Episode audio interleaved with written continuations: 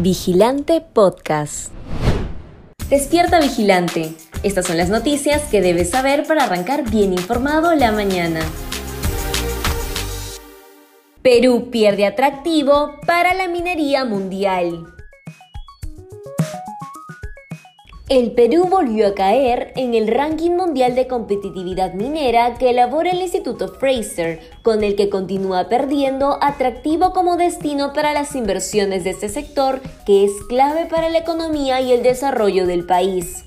El estudio internacional, que incluye encuestas a 2.200 compañías mineras del mundo, ubica al Perú en el puesto 42 en una lista de 82 países evaluados. En 2020, Perú se ubicaba en el puesto 24 y en 2021 en el 34.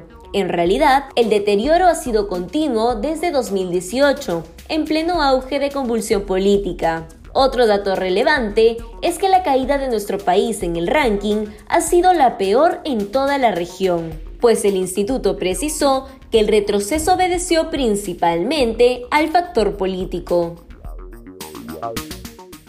Dictan 36 meses de prisión preventiva para sobrinos de Pedro Castillo y Bruno Pacheco.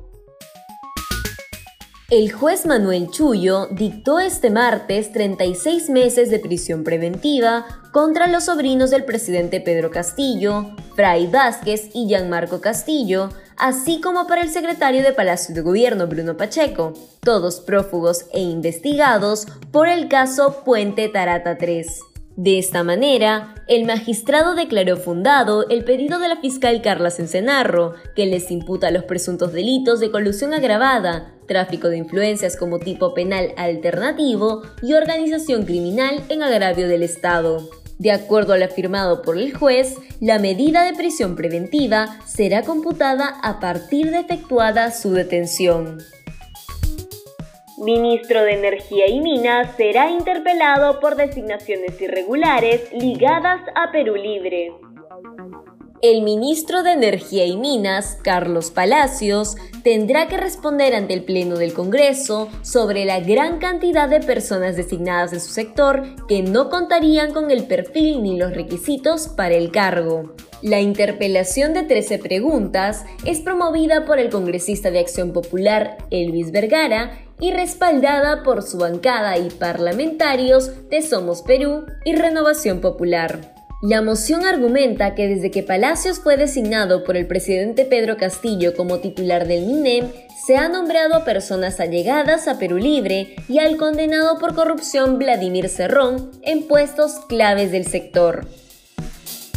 Comisión de Fiscalización cambia condición de exministro Silva y Carrasco a investigados.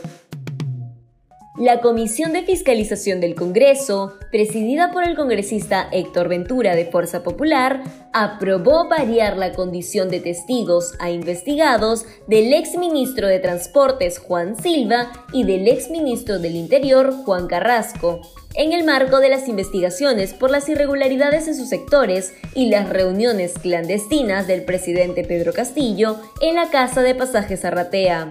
Estas personas varían a esta condición legal, a fin que bajo esa condición podremos solicitar el levantamiento de comunicaciones, bancario y financiero para cruzar la información que tenemos. El artículo 88 de la Constitución y por el reglamento del Congreso, ambos están obligados a compadecer ante las comisiones las veces que sea necesario. Hay elementos de convicción, contradicciones en los testimonios e informaciones que hemos recopilado, todo ello nos da para variar la condición legal de los exministros, declaró Héctor Ventura. Vacunación de menores en Arequipa continúa en declive. Arequipa es una de las regiones con el menor índice de personas vacunadas a nivel nacional.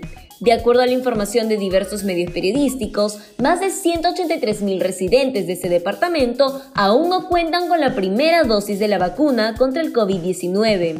Sin embargo, lo más preocupante es que los menores de entre 5 y 11 años representan el mayor número de no vacunados con un 42%.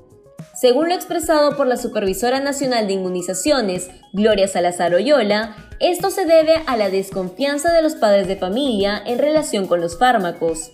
Aseguró que muchos de ellos temen que sus menores presenten cuadros clínicos severos luego de aplicada la primera dosis. Pese a que el especialista afirma comprender la preocupación, también señaló que este problema puede tener un trasfondo aún más alarmante, pues indicó que se ha detectado que algunos docentes de escuelas públicas y privadas de la región tienden a hacer comentarios poco alentadores respecto a la vacunación de los niños. Si quieres seguir informándote, te invitamos a revisar nuestra web vigilante.pe. No olvides suscribirte a nuestro canal de YouTube y seguirnos en redes sociales como Facebook, Instagram y Twitter. Ahora también podrás escucharnos a través de Apple Podcasts, Google Podcasts y Spotify.